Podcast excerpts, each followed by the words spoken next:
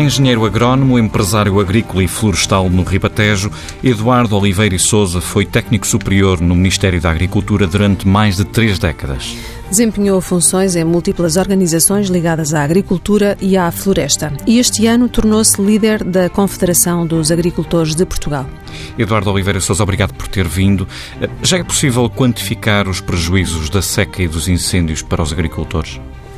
Muito obrigado, em primeiro lugar, por uh, concederem esta entrevista, esta conversa, para falarmos sobre diversos assuntos que estão relacionadas com a atividade dos agricultores e com a vida dos agricultores e começaria por lhe responder que em termos de quantificação eu creio que não será possível sequer ter um valor objetivo de milhões ou de centenas de milhões ou de milhares de milhões que são uh, diretamente que sejam diretamente relacionados com a seca.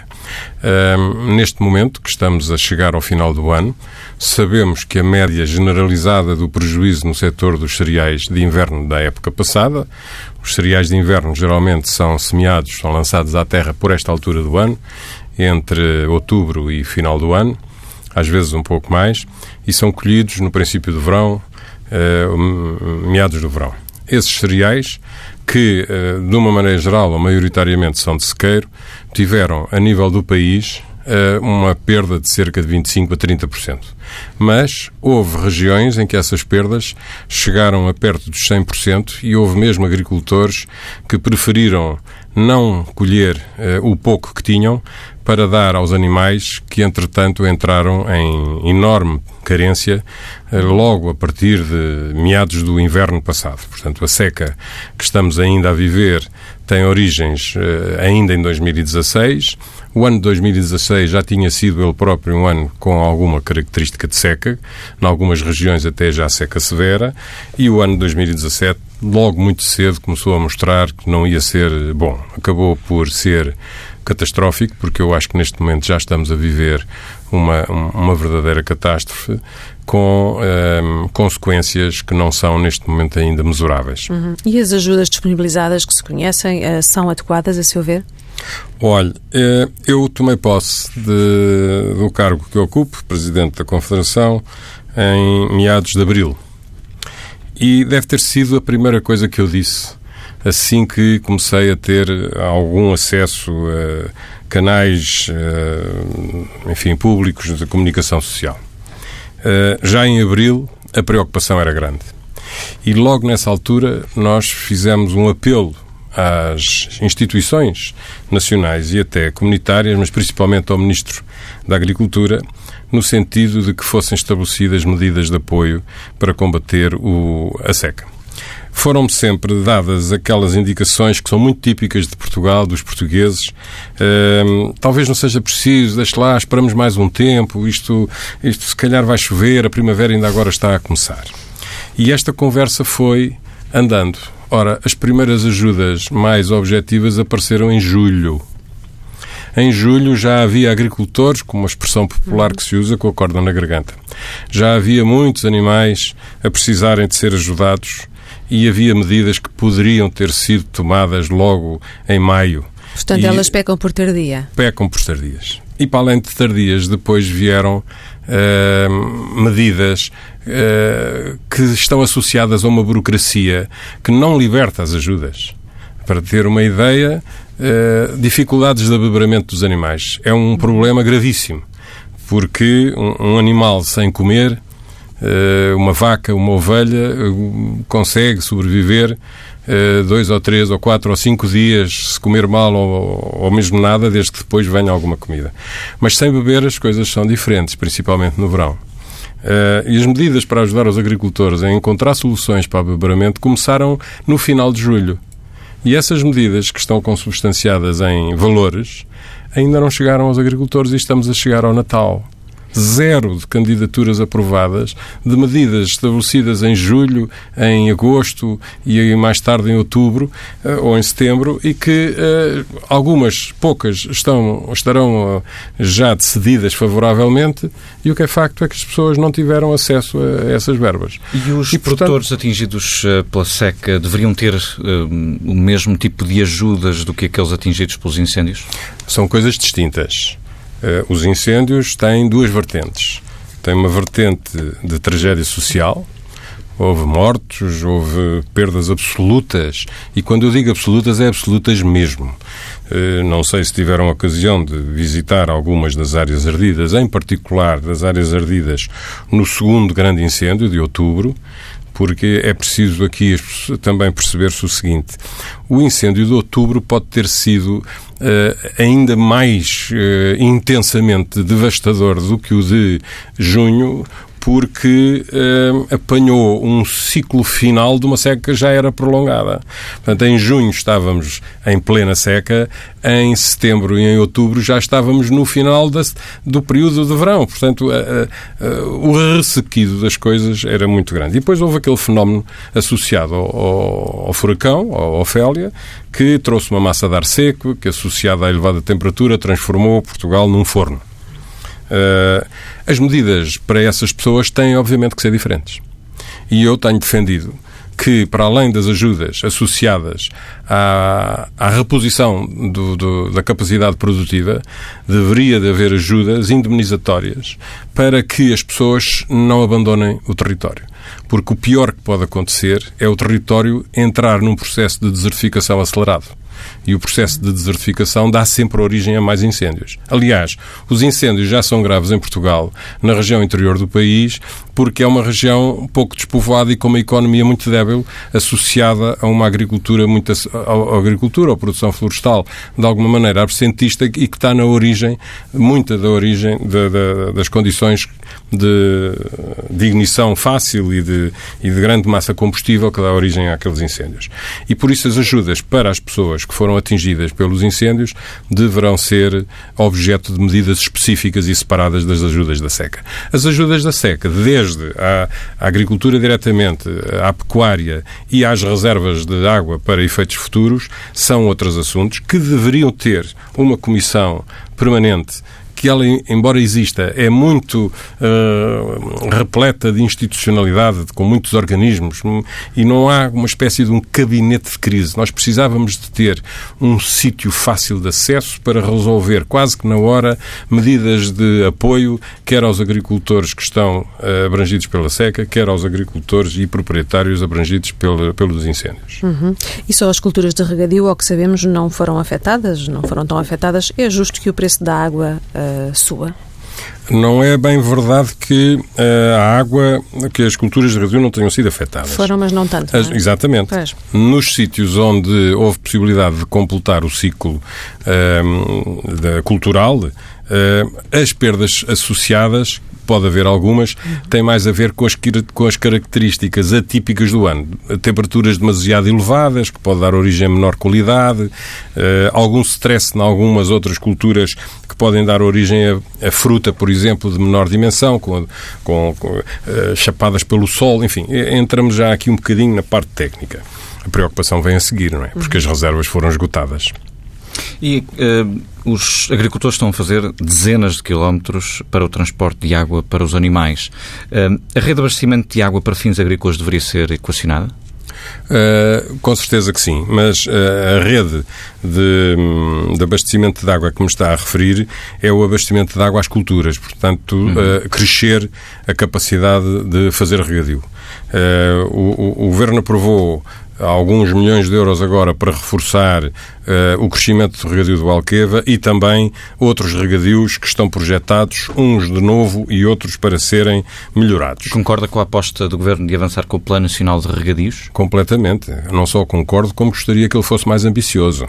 E mais ambicioso nos dois sentidos. Na criação de programas, como já houve em tempos, de ajuda aos pequenos regadios, que são, uh, no forma, uma forma de incentivar os agricultores a desenvolverem uh, projetos que possam beneficiá-los a eles isoladamente ou em grupo, em pequenas, em pequenas áreas ou relativamente pequenas áreas, e também uh, novos projetos de uh, grandes áreas de, de, de, regadio ou grandes massas de água que podem constituir grandes reservas. Porque o exemplo da Alqueva é paradigmático. A Alqueva veio demonstrar uh, a utilidade de uma reserva estratégica de água. E aquele modelo obviamente uh, com outras dimensões, terá que ser replicado em várias regiões do país. E por isso é que aquele empreendimento também se chama de fins múltiplos. Serve para a agricultura, serve para uh, abastecimento de populações e serve para desenvolvimento industrial, inclusivamente, além da produção de energia elétrica. Portanto, o país tem que se debruçar de uma forma muito séria sobre a forma de armazenar mais água uh, no, no, interior do país, em particular. O que está a dizer também é que faltam grandes investimentos em mais barragens. Estou-me a lembrar, por exemplo, da, da do Alvito no Zezer, não Não, não, não é no Zezer, é no Acresa. É, no, é, um, é na região do Zezer, é sim. Região é na região sim. do Zezer. Mas é desse tipo de barragens é que desse, nós estamos também. a falar e que fazem falta ao país, que não tendo a dimensão do Alqueva, podem ajudar a melhorar Exatamente. esta situação? Essa barragem tem uma característica uh, especialmente apetecível é que ela vem ajudar à gestão da água no Tejo. O Tejo, como sabemos, é um rio internacional. Uhum. Uh, está submetido ao Acordo de Albufeira que estabelece determinado tipo de comportamentos do, do, dos nossos vizinhos espanhóis uh, quanto ao, à passagem do caudal que, que, que, estão obrigados que venha para Portugal, mas, por exemplo, eles estão obrigados a caudais semanais e nós pretendemos ou desejamos que os caudais passem a ser diários porque uh, eles se cumprirem uh, a obrigação que têm, por exemplo, uh, no fim de semana, fica depois toda a semana uh, com pouca água a correr no Tejo. Esta relação com a Espanha é sempre um ponto de tensão é sempre, e vai agudizar-se com a seca, não é? Pode agudizar-se, porque a seca é tão grave aqui como é em Espanha. Uh, todo o sul da, Europa está debaixo desta seca muito intensa. Os espanhóis têm uma coisa diferente de nós, é que eles têm um plano muito mais desenvolvido, têm muito maior capacidade de retenção de água e estão e, e têm um, um programa muito complexo e muito vasto de transvases. Uhum. Em Portugal nós não temos essa complexidade nem essa extensão, como é óbvio. Para além de sermos mais pequenos, estamos a jusante. Mas hum, os problemas, eles também estão neste momento com impossibilidade de fazerem esses, essa gestão da água, porque, pura e simplesmente porque ela não existe. Ouvi há pouco na rádio que hoje a nascente do Douro voltou a brotar. Veja bem o que isto significa em termos de gravidade. Uhum. E se for ver as imagens do Tejo perto da, da, da, sua nascente, eh, é horroroso olhar para aquela sequidão toda envolvente. Portanto, eh, se não chover, estes problemas agravam-se. E, e, seguramente que nós estamos num ciclo de menos quantidade de chuva e de chuva que, quando nos chega, chega de forma diferente. Por isso é que as reservas são importantes. Uhum. Porque se a chuva vem com maior intensidade, temos que ter maior capacidade de a reter. Nunca podemos retê-la toda. E também há que terem atenção que as reservas subterrâneas também podem entrar em alguma de, de, falência, não direi, mas uh, depende da continuidade da seca, mas também não são fontes inesgotáveis. Uhum. Dizer, e falando chover... ainda das barragens e dos investimentos necessários, estávamos a falar do Alvito, que grandes investimentos, Temos que outros grandes investimentos também. é que são necessários e se isso de alguma forma já foi quantificado pela própria CAP dos investimentos que serão necessários para resolver a questão da seca? O processo é contínuo. Nós não precisamos de dizer assim, temos agora aqui 10 barragens e com estas 10 barragens o problema fica resolvido. Uhum. Sabemos que são necessárias mais barragens ao nível dos agricultores e ao nível do Estado que tem que fazer empreendimentos de maior dimensão. Falámos do Alvito, podemos falar do Pisão, que também é na zona do Alto Alentejo, uh, que também vai beneficiar uma região uh, de bons solos, uh, onde a agricultura pode fazer bons produtos. Nada se faz hoje em dia em termos empresariais se não tiver hum, dimensão por um lado e, e, e acesso à água por outro. Um, a zona de, de, de, do interior do país mais a norte, Castelo Branco, uh, Bragança, uh, a região de Mirandela, que tem lá um, uma antiga obra que precisava de ser reestudada que é o complexo industrial do Caixão, uh, outros regadios na, na, região de Trás-os-Montes, o próprio Oeste, aqui bem próximo, que é uma região de, de enorme intensificação cultural nos últimos anos, muito associada à exportação, quer da fruta, como seja a pera rocha, que é a nossa campeã das frutas, e agora os frutos vermelhos, o, o, o Oeste alentejano associado a, aos pequenos frutos, a, a, aos produtos hortícolas. Há todo um conjunto de potencialidades a desenvolver que têm que ter segurança de abastecimento de água. E essa segurança não significa apenas a quantidade, significa também a questão do preço, como há pouco disse, uhum. e a questão da energia. É um assunto extraordinariamente grave que eh, Portugal enfrenta é que o nosso o preço da energia para os agricultores é muito elevado. Voltando à questão dos, dos prejuízos, o regime dos seguros agrícolas funcionou nesta situação de seca? Não. O, os seguros, infelizmente, não seguram as secas. Porque os seguros, para segurarem as secas, teriam que segurar rendimentos. E os seguros, neste momento, tal e qual como estão previstos na nossa legislação, apenas seguram uh, efeitos de acidentes. Uh, uma trovoada, uma, uma tromba d'água, um incêndio provocado por um raio, um, um, ciclone, este tipo de acontecimentos estão uh, abrangidos pelo sistema de seguros. Mas também aí não se percebe medidas recentemente anunciadas de que o Governo se estaria a preparar para diminuir, na reformulação do PDR, para diminuir os apoios associados ao prémio dos seguros. Ora, o, o, o seguro seria ótimo se fosse tendencialmente universal. Se, eh, assim como aos seguros dos automóveis, todos somos obrigados a ter seguro automóvel se todas as culturas uh, fossem obrigadas a ter seguro, uh, o universo dos seguros aumentaria e, por isso, uh, enfim, falando de uma forma genérica, o valor poderia diminuir. Só que a agricultura é uma atividade a céu aberto, está associada a riscos que nem sempre são simpáticos de analisar ou de ponderar por parte das seguradoras e obriga a uma intervenção por parte do Estado através das verbas ou do Orçamento Geral do Estado ou de verbas comunitárias. E esse trabalho está aquém daquilo que nós pretendemos. Espanha, por exemplo, já faz seguros ao rendimento. Uhum. E isso é um, um assunto que merece ser estudado no futuro e num futuro breve. Uhum. Em relação ainda aos preços, eh, estima que o preço da água possa subir eh, significativamente preço, em 2018? O preço da água é uh, geralmente estabelecido uh, pelas organizações que têm a responsabilidade da gestão dos respectivos aproveitamentos. Uhum. Eu trabalhei 30 anos no Val do Sorraia e o preço da água era decidido pelos próprios agricultores. Isso é que se chama uma associação de regantes, uma associação de beneficiários. São as pessoas que estão uh, a usufruir de um determinado bem e que têm a capacidade de o gerir, inclusivamente na uh, definição do preço. Uh, o único preço que eu saiba que é estabelecido de uma forma administrativa é Alqueva. E Alqueva está associado a um mega investimento que ainda está em fase de amortização, etc.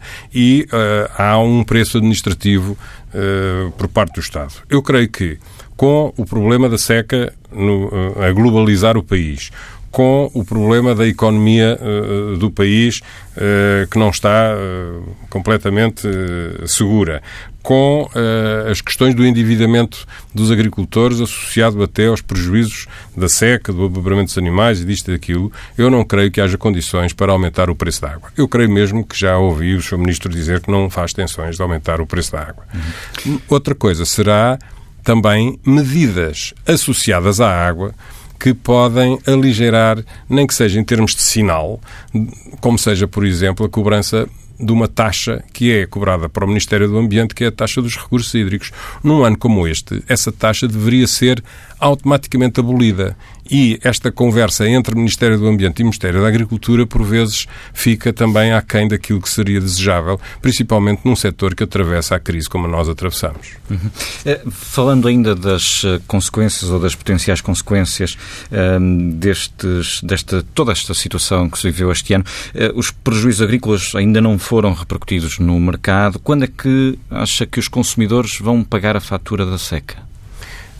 Essa pergunta é muito complexa de responder porque não há uma relação direta e imediata.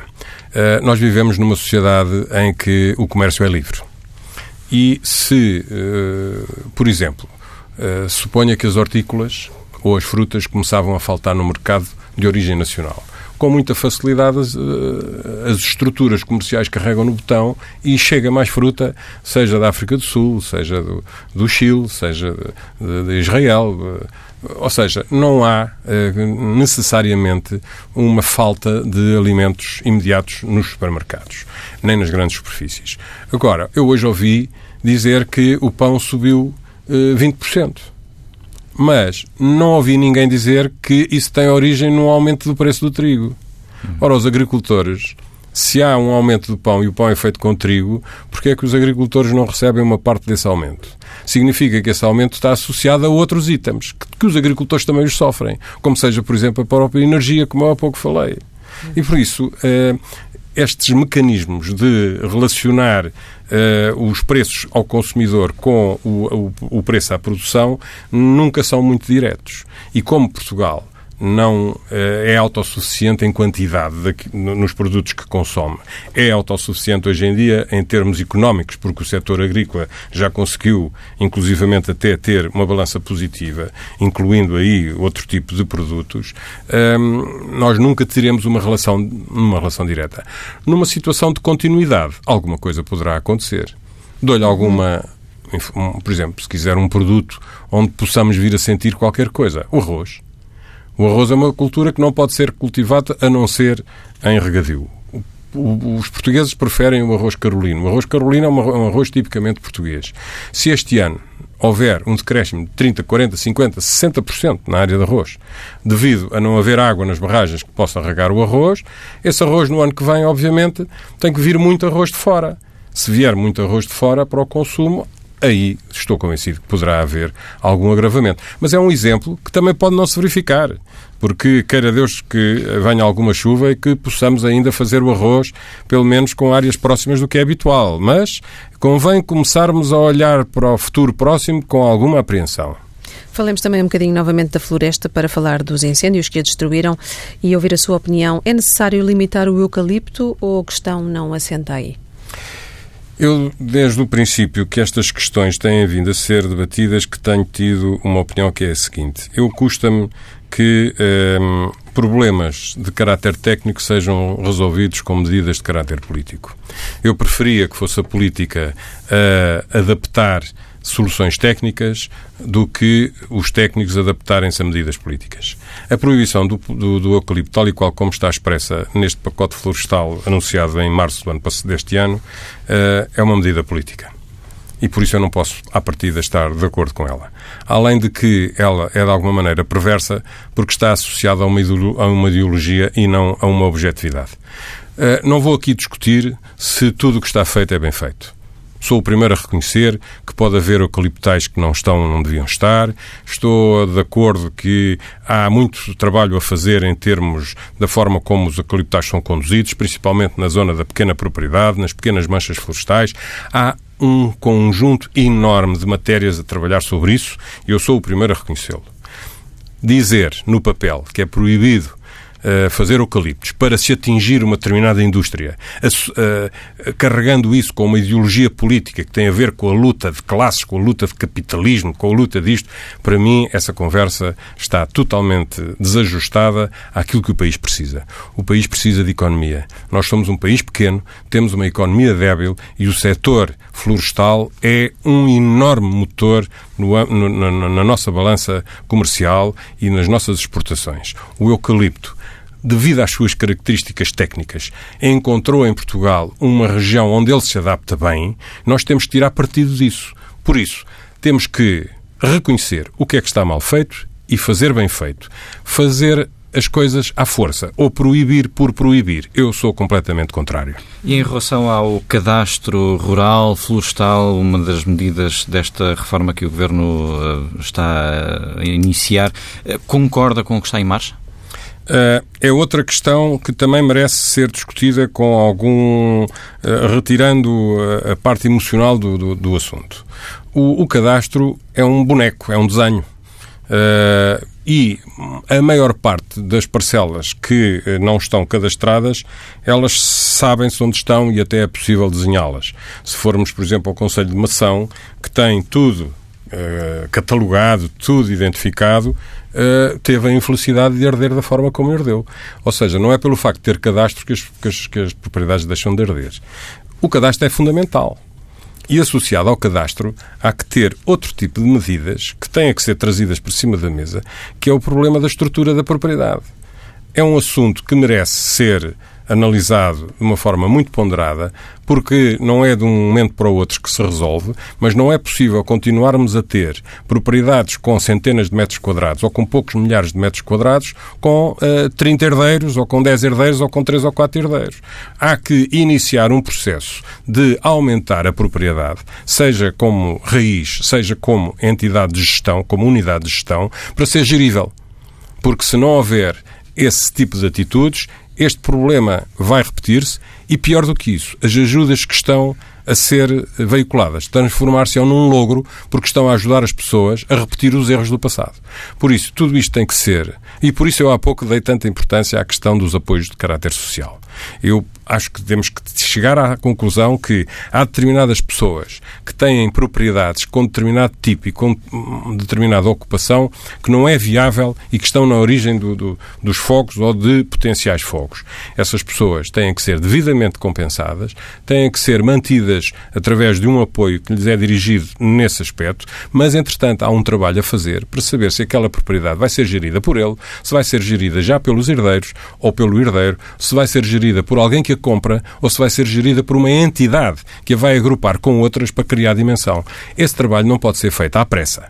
Mas como a vida continua e as pessoas têm que viver hoje, amanhã e depois, têm que continuar a viver, têm que continuar a comer, têm que continuar a poder vestir-se, etc., etc., a ajuda de caráter social é urgentíssima. Uhum. O nosso tempo está quase a chegar ao fim. Queria perguntar-lhe também quanto à futura PAC, a Política Agrícola Comum, um, o que é que poderá vir aí de bom, de menos bom? Qual é que é a sua expectativa, nomeadamente em relação às ajudas e à estrutura de apoios? Olha, em relação à Política Agrícola Comum, eu uh, não tenho muito para dizer. Porquê? Nós temos um processo a decorrer na União Europeia que se chama Brexit, uhum. que ainda está um pouco uh, enovoado. Ainda não sabemos muito bem uh, como é que vai acabar o período das negociações. Uh, até há bem pouco tempo ainda havia algumas pessoas que diziam possivelmente eles ainda voltarão atrás, o Brexit não se vai concretizar. Eu estou convencido hoje em dia que uh, já não é possível haver um retorno neste, neste processo. O que significa que o orçamento da União Europeia vai ter um decréscimo. A política agrícola comum uh, pode também sofrer alguma coisa com isso, mas não é expectável que uh, sofra uh, muitíssimo, porque a União Europeia tinha uma verba destinada à Inglaterra, a Inglaterra também tinha uma verba que era destinada, portanto, era um contribuinte líquido, mas depois havia um cheque que era o chamado o, o cheque do tempo da, da, da Mrs. Thatcher, que vai deixar de existir. E, portanto, há de haver ali um, um equilíbrio. Uh, mas a política agrícola comum precisa de ser muito mais simplificada.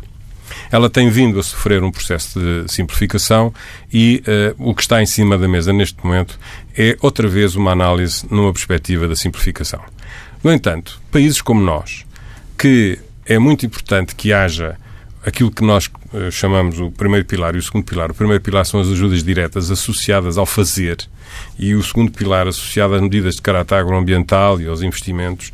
Um, ehm, esses, essa estrutura deve manter-se. Portanto, nós somos, por haver uma aproximação dos valores que os agricultores da região mais rica da Europa recebem, uh, promovendo aquilo que se chama um, agora falta uma expressão, um, a aproximação do valor médio das ajudas, e se isso for possível, é provável que o valor do pacote global da política agrícola comum que é destinada a Portugal não sofra uma grande alteração em termos de volume.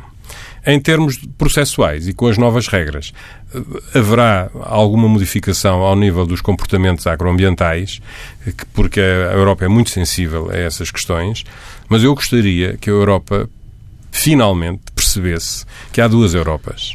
Há a Europa do Sul, que tem uma enorme carência de água, e há uma Europa do Norte que, felizmente para eles, não tem uma grande carência de água, tem problemas associados à quantidade de água, às vezes até uh, excesso de água, como é o que acontece neste momento no Norte da Europa, que deviam ter neve e têm água, isso para ele transforma-se num problema. A Europa do Sul, Portugal, Espanha, Itália, Grécia e alguma parte de França têm necessariamente que olhar para o problema da água e enquadrá-lo na política agrícola comum rever a diretiva quadro da água, rever questões ambientais, alguns limites, alguns conceitos, porque eh, precisamos de água utilizando uma expressão popular, como de pão para a boca. Vamos então ao habitual comentário com o economista João Duque. O presidente da CAP diz que as ajudas chegam com grande atraso, a burocracia das ajudas gera problemas graves. O governo poderia fazer algo diferente? Acho que o Governo tem a obrigação de colocar o dinheiro na mão das empresas e das pessoas o mais rapidamente possível para elas poderem refazer a sua vida também o mais rapidamente possível e até deixarem o estado de dependência social das, que, que, que, depositam nas instituições. E, portanto, quanto mais depressa as pessoas saírem da, amargur, da amargurada situação de, eh, de mão estendida, eh, mais rapidamente ganham o mínimo de dignidade para repor a sua personalidade e a sua psique em função, eh, de, digamos, em prol da economia e do desenvolvimento económico. E isso é muito importante que se faça de forma acelerada. Quanto mais depressa as pessoas tiverem dinheiro na mão, mais rapidamente vão começar a reconstruir as casas, a comprar as mobílias, as suas roupas, a tomar as suas decisões, as empresas a repor os equipamentos, a refazer as estruturas, as infraestruturas e, portanto, comprar as matérias-primas, pôr a atividade, em atividade dessas empresas. E, portanto, isso é muito importante para não se quebrar a atividade daquele polo empresarial e, portanto, não sofrermos no PIB. Porque eh, há aqui uma coisa que estamos, a esquecer: é que eh, nós não levamos a contas em imparidades, como se diz, as perdas verificadas nos ativos. A floresta que desapareceu e que está no ativo das pessoas individuais não desapareceu de livros porque não estava registado nos livros. Se fosse assim, eh, bom, tínhamos tido perdas gigantescas. Caso assim não se, não se em números. Portanto, o que é que podemos fazer? Evitar uma quebra da atividade destas empresas, pô-las a funcionar rapidamente. Esta semana é incontornável falarmos também sobre a candidatura de Mário Centeno à presidência do Eurogrupo. O que eu lhe pergunto é se haverá vantagens para Portugal ou se é ilusório. Eu vejo eh, estes cargos, eh, quando desempenhados por pessoas verdadeiramente honestas, eles perdem a nacionalidade. Aliás, até acho que ficam um bocadinho uh, constrangidos em se assumirem como portugueses numa decisão que impacte diretamente sobre Portugal. Uh, isto é um bocadinho como os árbitros que são do Sporting ou do Benfica e depois vão apitar as equipas deles e os sócios depois acusam-nos de serem piores do que os outros. Eu tenho isso um bocadinho feito por pessoas honestas. E, portanto, como eu tenho em conta que o Centeno é de facto uma pessoa honesta, sentir-se muito mal em favorecer Portugal. Não quer dizer que prejudique, mas não vai favorecer. Pode-se perguntar, então e a Europa, porquê é que escolhe Mário Centeno?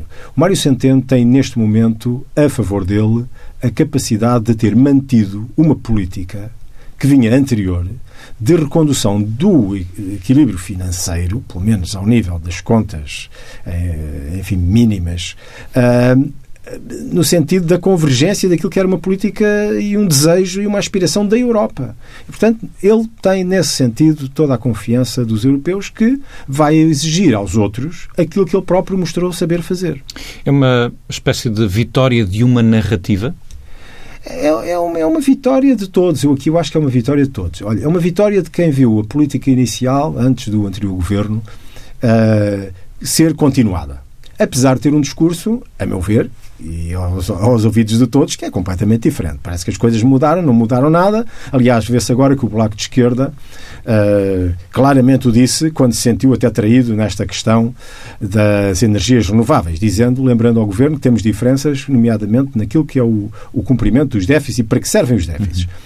Portanto, o ministro Centeno vem e por essa via dá uma vitória aos anteriores. É uma vitória para ele. É uma vitória para os europeus que sentem que aquilo que exigiram aos outros, afinal, deu bom resultado. Portanto, toda a gente aqui uh, ganha. E eu acho que o ministro Centeno sente que ele personifica aqui esta vitória. Portanto, está em condições de concorrer bem. Eu acho que, sinceramente, ele está muito desejando sair, porque é uma saída no momento certo. Ele já avisou que as taxas de juros vão subir, há sinais de que a economia está, o crescimento está claramente a abrandar, e, portanto, meu caro, o melhor momento para sair é agora, é sair em glória. Porque aguentar os próximos dois anos vão ser muito pior do que os dois anos anteriores. Isto é a minha expectativa e, portanto, ele ficaria uh, muito bem aos olhos de todos. Uhum. Uh, só falta a rubrica de finanças pessoais. Esta semana, uh, o jornalista do Dinheiro Vivo, João Oliveira, diz-nos durante quanto tempo é que devemos guardar as faturas. Os prazos variam entre 6 meses e 5 anos, mas dependem do serviço em causa. Todas as faturas relativas à alimentação, alojamento, gás, água, luz, internet e telefone devem ser guardadas até 6 meses. Este é o prazo durante o qual as empresas que prestam esses serviços podem cobrar-lhe pelos consumos que fez. Depois disso, o direito a receberem esse dinheiro prescreve e por isso já não é obrigado a pagar. No que toca às obras feitas em casa, deve guardar durante um ano todas as faturas de serviços feitos por um canalizador, um eletricista, pedreiro ou pintor. A partir do momento em que recebe a fatura da obra, tem até um ano para apresentar uma reclamação a quem a fez. O prazo sobe para dois anos se tiver a ver com a compra de um bem móvel, como um eletrodoméstico, mobília ou telemóveis. Depois de os comprar, deve manter a fatura durante o tempo da garantia, que é por norma dois anos neste tipo de produtos. Já no que toca à saúde, todas as faturas associadas a despesas médicas devem ser mantidas durante três anos, que é o prazo durante o qual as instituições de saúde podem cobrar eventuais pagamentos em falta. Se for dono de uma casa, deve guardar todas as faturas de rendas, condomínios ou serviços de empreitada durante 5 anos. Por fim, lembre-se disto. Tudo o que sejam faturas de despesas que possam ser incluídas no IRS, como os gastos com a educação ou saúde, ou que também possam ser inseridas no portal e-fatura, como a alimentação ou o alojamento, devem ser mantidas durante 4 anos ou até que sejam liquidadas as declarações de rendimentos. Já sabe que pode ler tudo este sábado no Dinheiro Vivo, com o Diário de Notícias e o Jornal de Notícias, e ouvir as vezes que quiser em tsf.pt.